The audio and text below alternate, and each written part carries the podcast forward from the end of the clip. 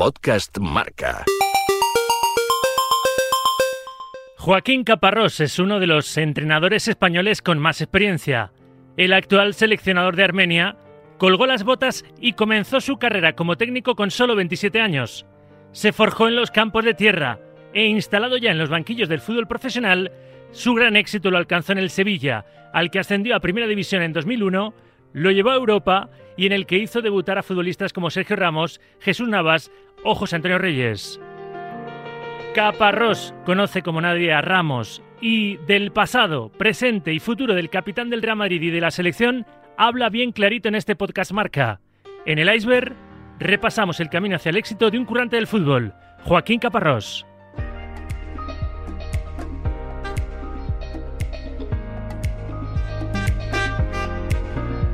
¿Cuándo empezaste a soñar con un balón? Bueno, según, según dice mi madre, cuando me, tenía en su, barriga, ¿sabes? Porque cada vez que veía un globo, pues empezaba a darle patada. Y luego, pues cuando ya, cada vez que veía un globo, algo redondo, pues eh, eh, era lo que más me llamaba la atención. Y la prueba está que desde pequeño, pues todos mis reyes eran y cumpleaños eran o, balones, o camisetas, o algo relacionado con el fútbol, ¿no? Empezaste como futbolista en el infantil del Sevilla. Así es, empecé lo, lógicamente, yo iba los, al colegio eh, al, colegio de la Trinidad, de los salesianos de la Trinidad de Sevilla, y por lo tanto ahí me, firma el, el, Sevilla. Pero bueno, hay una anécdota, a mí me quiere fichar en categoría infantil, me, me quiere fichar el Betty, y voy a probar a Cama, donde hacían las pruebas el Betty, y voy y me cogen a, dos o tres compañeros más y a mí. Y lógicamente cuando yo voy a decirle a mi padre que voy, que, me, lo que había pasado, que el Betty me quería meter en las categorías inferiores, pues mi padre como sevillista y hombre sevillista, pues me dice que bueno, pues vamos a ver. Y entonces pues él tiene contacto y voy a probar al Sevilla. Y el Sevilla pues me coge y entonces juego en los infantiles del Sevilla.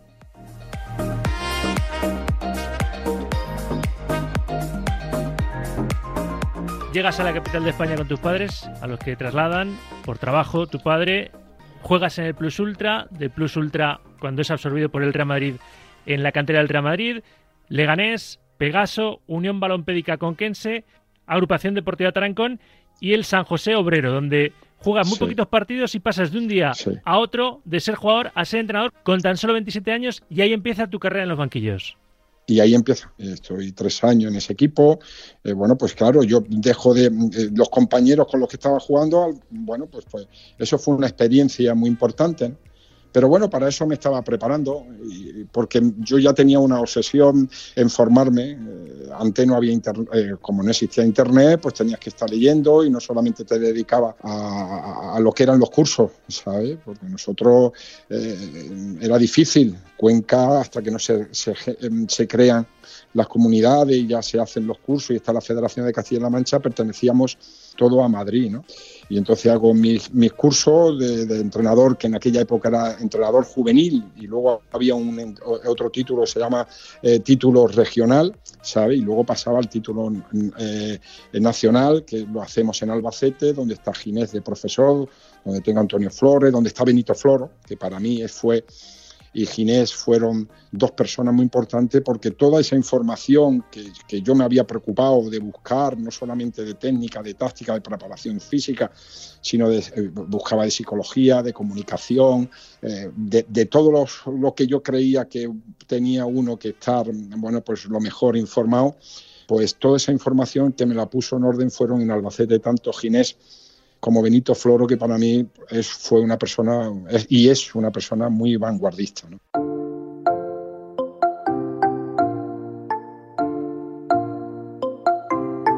no solo esos entrenadores te marcaron, sino que también tu paso por, por equipos humildes, equipos que jugaban en campos de, de tierra, ¿no?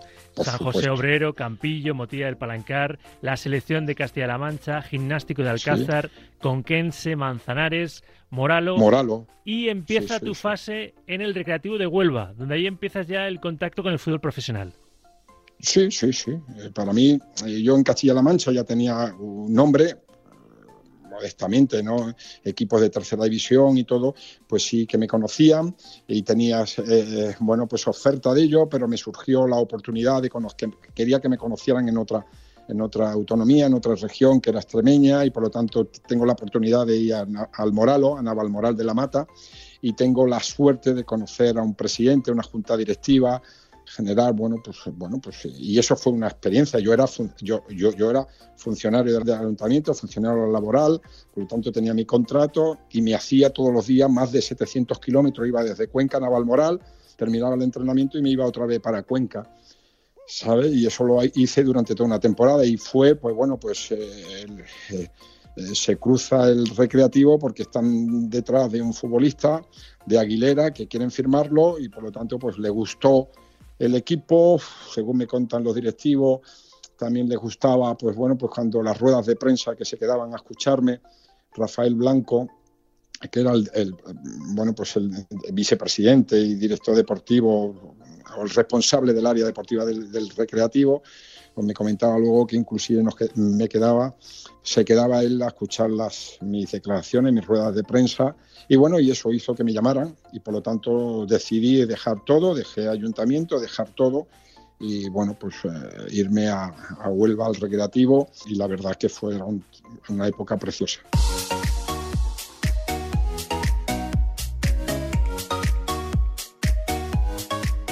Después del recreativo, selección de Andalucía, Villarreal y llegas al Sevilla y ahí ya te empieza a cambiar la vida. De 2000 a 2005 asciendes al Sevilla a Primera División y te topas con futbolistas que están en la cantera y a los que tú haces debutar en el primer equipo como Sergio Ramos.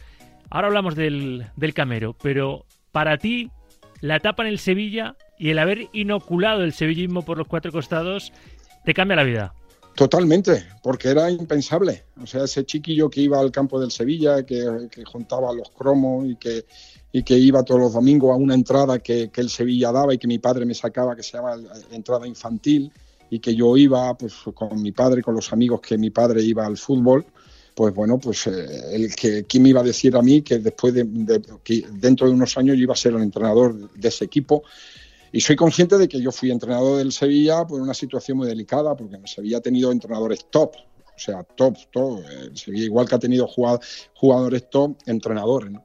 Pero una, una situación delicada, bueno, pues gracias a lo que es el actual presidente del Sevilla, Pepe Castro, que es de Utrera y que conocía, pues, eh, bueno, pues conocía a mi familia y donde yo algunas veces me lo encontraba camino de consolación y hablábamos de fútbol, pues una situación, pues él me propuso, tenía una reunión con el, con el presidente, con Roberto Ale, y la verdad que en la primera reunión pues hubo esa, había empatía y había ese feeling, y cuando nos mirábamos a los ojos y tal, pues la verdad que, que bueno, pues fue una reunión que para mí es inolvidable, además la hicimos en Utrera, y, y bueno, y, y, a partir de ahí pues empezamos a trabajar con Monchi, codo a codo, trabajábamos casi 24 horas ¿eh? y, conseguimos objetivo y poquito a poco pues eh, conseguí que Sevilla se consolidara en primera división y luego pues que, se metiera en Europa.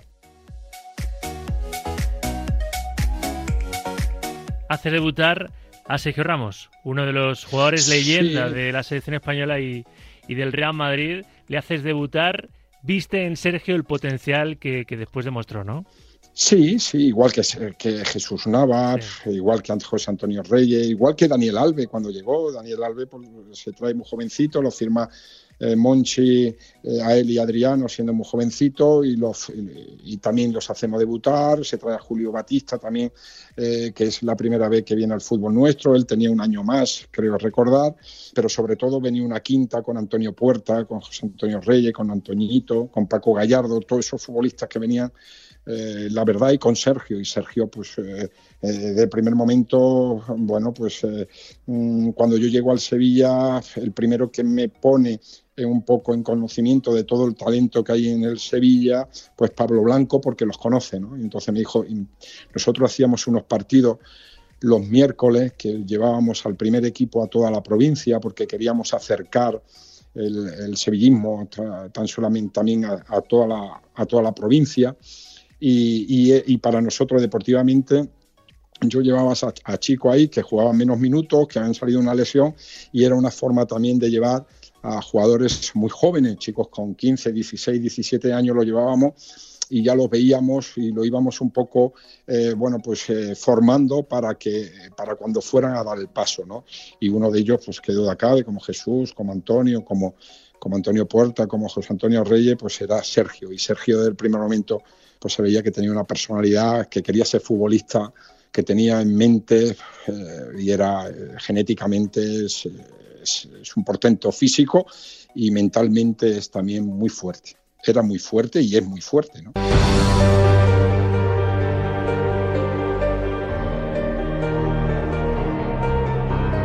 Sabes que Sergio siempre ha estado en el candelero, pero ahora es actualidad porque todavía no ha renovado con el Real Madrid. Complétame la frase, Joaquín. Si el Real Madrid no renovase a Ramos, ¿sería? Yo creo que una equivocación, pero te lo razono. Sería un error, sería un error. ¿Por qué? Pues porque el Madrid creo que es consciente, la gente que gestiona el Madrid, que lo gestiona bien, es consciente que tiene que hacer una, renovación de toda una plantilla porque, eh, bueno, pues son futbolistas que van cumpliendo años. No le digo que son mayores, pero van cumpliendo años. Y por lo tanto el Madrid tiene que traer futbolistas top a, su vestuario. Y qué mejor forma que un futbolista con esa personalidad, con ese carisma, el recibirlo le va a proporcionar a estos chicos una adaptación más rápida el hacerle ver dónde están, en lo que es el Real Madrid. No hay mejor forma, no hay nadie mejor en el vestuario que eso. Por lo tanto, es egoístamente lo que te puede dar deportivamente Sergio y lo que le va a imprimir a los nuevos futbolistas que vengan. Y eso, eso, cuantificar eso, creo que es muy difícil. Por lo tanto, por eso te razono que sería un error. Pero claro, también pienso que, y respeto muchísimo, porque él sabe que, que le aprecio y que queremos no solamente a él, sino a toda su familia, pues que, haga lo que él mejor eh, crea conveniente, pues lo respetaré y le desearé lo mejor. Dentro de poco, Luis Enrique va a dar la lista de la Eurocopa. Complétame también esta frase. Si Luis Enrique no se lleva a Sergio Ramos a la Eurocopa, ¿sería? Yo creo, sería por fuerza mayor por una lesión o por algo. Él ha contado y Luis Enrique lo ha hecho público, eh, lo ha hecho público lo que es Sergio Ramos, ¿no? Por lo tanto, pues sería por fuerza mayor. Por lo tanto, bueno, si él ha estado llevando y normalmente pues Luis Enrique ha ido preparando eh, ya al grupo que, que, va a ir a competir a la Eurocopa, pues insisto que si no va es por, por fuerza mayor. ¿Te lo llevarías tú aunque no jugase en la última jornada de liga este sábado? ¿Te lo llevarías tú aunque pudiera ir cogiendo el ritmo durante el propio campeonato? Sí, yo creo que sí. Dependiendo de información, para eso tienen que estar los médicos y, independientemente de todo eso, ¿no? Pero quedan tiempo, quedan días y por lo tanto, dependiendo del nivel de su, de su no sé si está recuperado o qué nivel está, de, en, qué fase está de su recuperación, pero mm, sí me lo llevaría, que duda cabe, porque es que hace falta. Eh, yo que vivo ahora una selección, que soy de seleccionador, yo he hecho ese tipo de cosas con jugador que a lo mejor, eh, bueno, pues que, no han estado, pero lo hemos traído eh, para recuperarse por lo que la importancia que tiene en el vestuario un futbolista carismático y con experiencia, ¿no?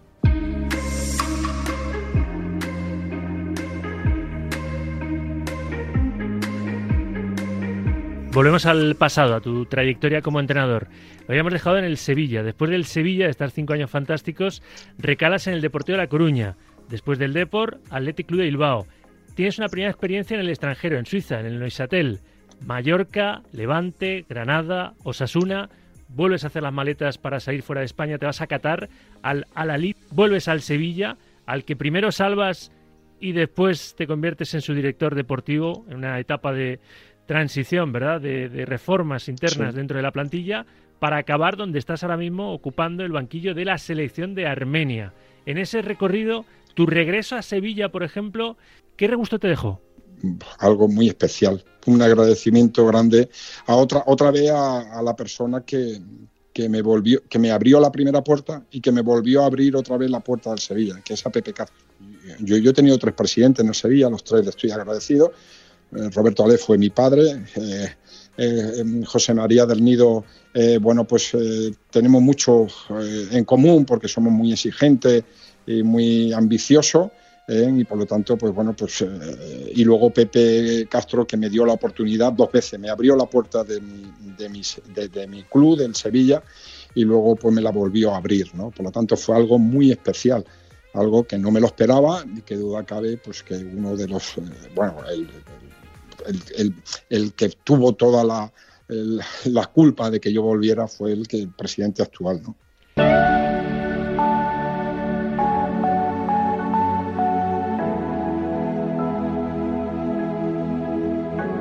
tú de títulos tienes subcampeonatos con el Athletic Club subcampeón de la Copa del Rey 2008-2009, subcampeón de la Supercopa de España en 2009 pero luego tienes ese título que creo que para ti es el que más te vale, que es campeón con el Sevilla, campeón de segunda división en la temporada 2000-2001, cuando tú devuelves al Sevilla a primera. Sí, eso fue algo muy especial.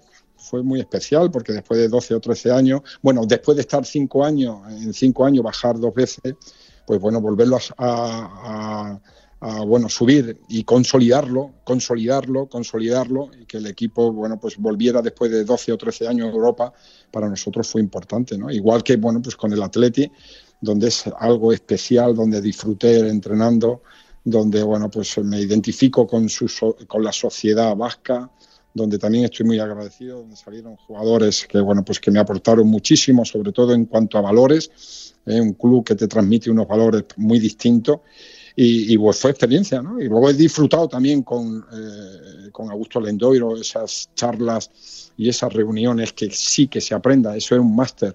Una cena con Augusto Lendoiro es un máster, había que pagar por escucharle, porque era un hombre pues, con una sabiduría de fútbol, conocía todo el fútbol y bueno, que te dejaba trabajar y, bueno, pues... Eh, y luego pues eh, equipos como el Levante, donde ahí sí tengo una espina donde creo que me equivoqué, tenía que haber seguido porque confiaban en mí, pero las circunstancias del fútbol fueron otras y, bueno, pero fue algo también muy especial, ¿sabes? Y son clubes que te marcan, que te marcan porque hay muy buena relación con sus presidentes, con la afición y con todo. Y, por lo tanto, bueno, pues te hace crecer no solamente eh, futbolísticamente, sino a nivel personal. ¿no?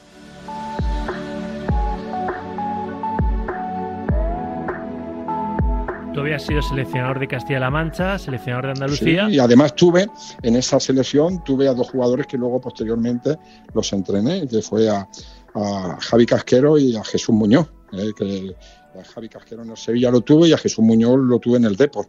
Dos chicos muy jovencitos, con 12 o 13 años, en la selección de cadete, uno de Talavera Javi y el otro de Mota del Cuervo de, Cuenca. ¿no? Y es verdad que tu primera experiencia como seleccionador es la actual, seleccionador de Armenia, equipo al que también has hecho campeón, campeón de la Liga C, de la Liga de las Naciones, consiguiendo ese ascenso a la Liga B de la Liga de las Naciones. La experiencia está siendo buenísima, ¿no? Muy buena, espectacular, ¿sabes? La, verdad que estamos viviendo pues eh, unos, unos, unos meses, ya año y pico, eh, muy, muy, muy contento. El culpable de que yo esté aquí es Ginés, que fue el que Ginés, que como te he comentado fue profesor mío, él estaba de director deportivo. Eh, y me llamó y la verdad que igual por la experiencia que tuve, estuve reunido en Madrid con el presidente y en esa reunión pues hubo feeling. Yo creo que la experiencia nos tiene que servir para algo y cuando estás cara a cara con un presidente pues tienes ya que intuir algo, ¿no? Y intuir que, que era un hombre que realmente quería que fuéramos nosotros y que nos iba a dejar trabajar y así es. ¿no? Y estamos renovando una selección, eh, intentando que bueno pues que, que la gente, eh, los futbolistas compitan con una, un concepto claro, ni mejor ni peor, gustará más o gustará menos, pero vamos cogiendo nuestro, nuestro sello de, equipo y, y, bueno, estamos muy ilusionados, sabemos que es muy complicado, la fase esta del Mundial. Pero bueno, la ilusión es grande en un país donde ha estado muy tocado y sigue estando tocado, pero que el deporte es tan grande que, bueno, pues que, mueven todas las emociones y, nosotros en eso creo que la obligación del entrenador no solamente ganar título, que eso es muy bonito porque te da prestigio y dinero, pero que bueno, pues tocar la sensibilidad de la gente eh, es grande. Es igual que los mayores títulos que yo puedo tener es ver a chicos que eran muy jovencitos, muy jovencitos y que han ido creciendo, creciendo, creciendo y que algunos pues han sido campeones del mundo. He tenido la gran fortuna de entrenar a seis campeones del mundo y eso es un, título que yo me lo llevo para mí grande. Ser seleccionado de Armenia te está dando experiencia como seleccionador de un país, pero tu gran sueño sigue siendo entrenar a tu país, entrenar a España. Tuviste la oportunidad, sonaste, estuviste ahí en Sí. esas quinielas, ¿no? Pero, Joaquín, Sí. Bueno, el fútbol no se sabe el futuro. Yo creo que nuestro seleccionador lo está haciendo espectacularmente, está renovando una selección, está ahí, eh, pues dándole su carácter. eh, pero el mundo del fútbol no se sabe, ¿no? Porque quién me iba a decir a mí que yo iba a volver a Sevilla, quién me iba a decir a mí que yo iba a estar de seleccionado en Armenia. Por lo tanto, bueno, pues lo que, lo que sí me ha dado la experiencia hay que vivir y disfrutar de los momentos, ¿sabes? Y que, bueno, que muchas veces pues la exigencia te lleva a insatisfacciones, no, no, no vives realmente el momento y, y, bueno, y ahora estoy viviendo ese momento y creo que, bueno, pues que estoy creciendo, pues tengo, eh, me reúno de gente muy joven, de técnicos muy joven, siempre he sido un obsesionado de eso, de reunirme con mi grupo multidisciplinar de gente joven y muy preparada, donde yo les cojo toda su energía, ¿sabe? Eh, y por lo tanto, bueno, pues no se sabe lo que puede pasar en el futuro.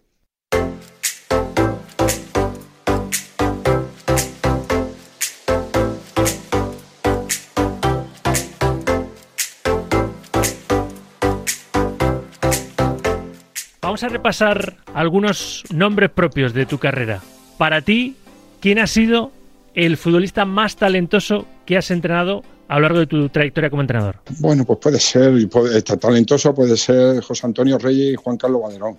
¿Quién ha sido el futbolista que más te ha sorprendido la evolución que ha tenido contigo? Bueno, no conmigo, en el fútbol lo de Sergio. Es, es, que Sergio lo ha conseguido todo en el fútbol. ¿no? Y luego, pues un Jesús Nava que con su edad que tiene sigue siendo un futbolista y estoy convencido que también va a estar en la Eurocopa. ¿no? ¿Cuál es la alegría más grande que te ha dado el mundo del fútbol? Mm, pues disfrutar y conocer a muchísima gente que me ha dado, no solamente futbolistas, sino entrenadores, periodistas, aficionados. Eso es, eso es una riqueza que siempre le está agradecido porque el fútbol me ha dado mucho más de lo que yo he podido darle. Era impensable como chiquillo pues que pues conocer a toda la gente del fútbol, ¿no? ¿Y la decepción más grande que tienes ahí en el, en el corazón relacionada con el fútbol? Bueno, yo no diría decepción, sí, la gran decepción, pero sí que fue un golpe, pues el, el, tema de la selección, puede ser, ¿no?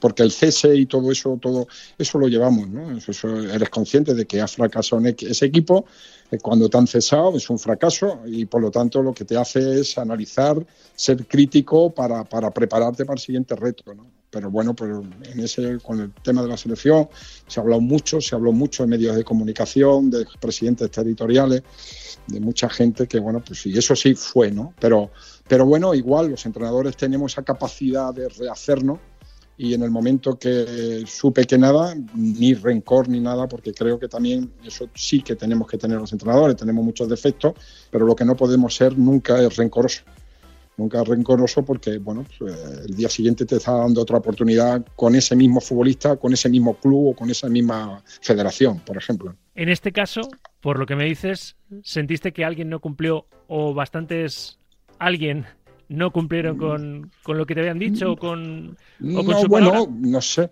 No, no es eso, sino que bueno, pues luego analizarían y que la persona más idónea en ese caso era el seleccionador que nombraron, ¿no? No es más ni que nada, eso se pone, yo podía estar en una terna y al final valoraron y pensaron que era más conveniente la otra persona, ¿no?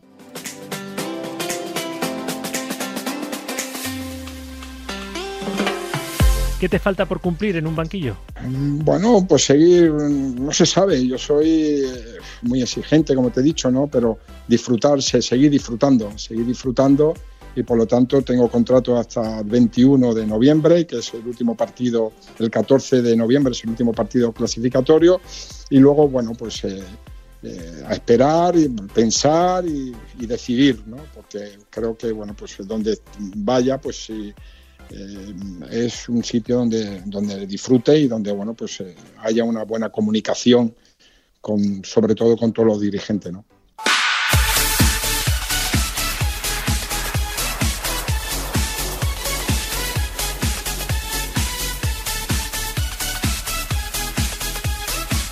Antes me has contado que en tu carrera has tenido ocasiones en las que has pensado en tirar la toalla, ¿no? Cuando eras jugador, enseguida diste el paso muy jovencito, con 27 años, a entrar dentro de esta vorágine que es entrenar equipos de fútbol. Pero como entrenador, ¿ha habido alguna vez que has querido tirar la toalla y decir, bueno, pues me voy a mi casa y veo el fútbol por la televisión porque esto es decepcionante? No, no, no, no que va. el ser entrenador es apasionante yo soy muy pasional y es una profesión eh, que, bueno, pues que, hay que estar al día porque buena velocidad, la competición no, no, te permite muchas veces pues analizar, pero bueno, no te queda más remedio que, vivir a, esa velocidad. Pero no he estado decepcionado nunca de, mi profesión, al revés, le doy gracias, insisto, lo que te he comentado, por, por todo lo que he conocido, era impensable cuando yo, pues, sin un nombre en el fútbol, porque ahora, pues sin ningún nombre en el fútbol, eh, en primera división, haber jugado en primera división y en segunda, pues bueno, pues haber cumplido más de 500 partidos en primera división para mí era impensable.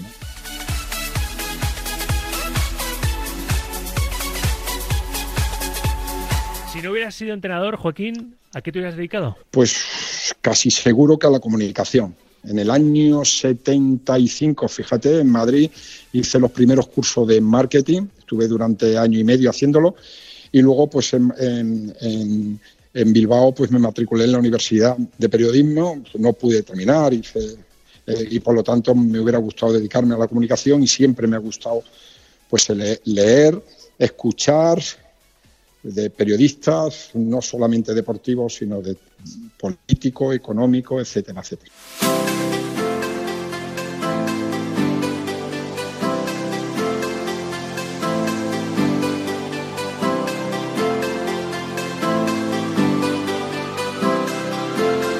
Último, en el iceberg repasamos la carrera de futbolistas, entrenadores, deportistas en general y subrayamos pues ese camino que no es conocido por el público, ese camino hacia el éxito donde hay penas, hay alegrías, hay sufrimiento, hay trabajo, hay decepciones, pero también hay realismo, ¿no? Es decir, tú pasaste por muchos campos de tierra hasta llegar a disfrutar de la gloria de, de la primera división.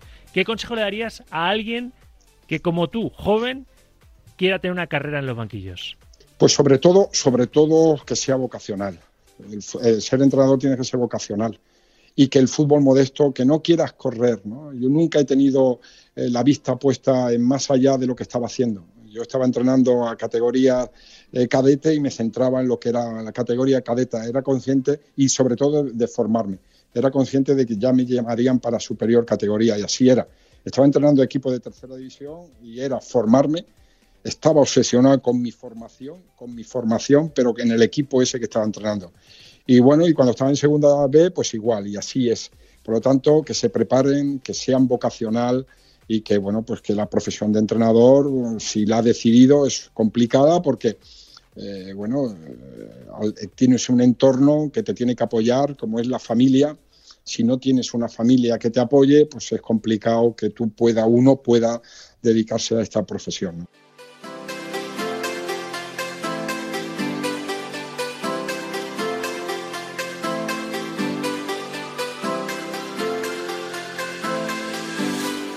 El iceberg con Rafa Sauquillo. Podcast Marca.